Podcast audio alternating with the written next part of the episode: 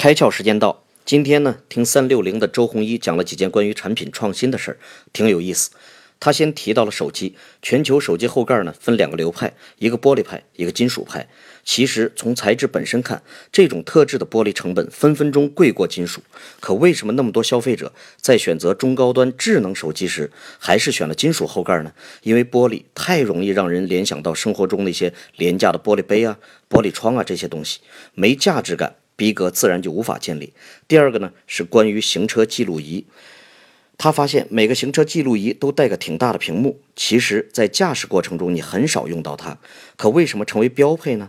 原来啊，很多车主反映，如果连个屏幕都没有，花那么多钱不等于就买了个摄像头吗？划不来。这两个案例其实说了一个道理：思考问题得学会使用用户思维，必须深入探究消费者的痛点和刚需到底在哪儿。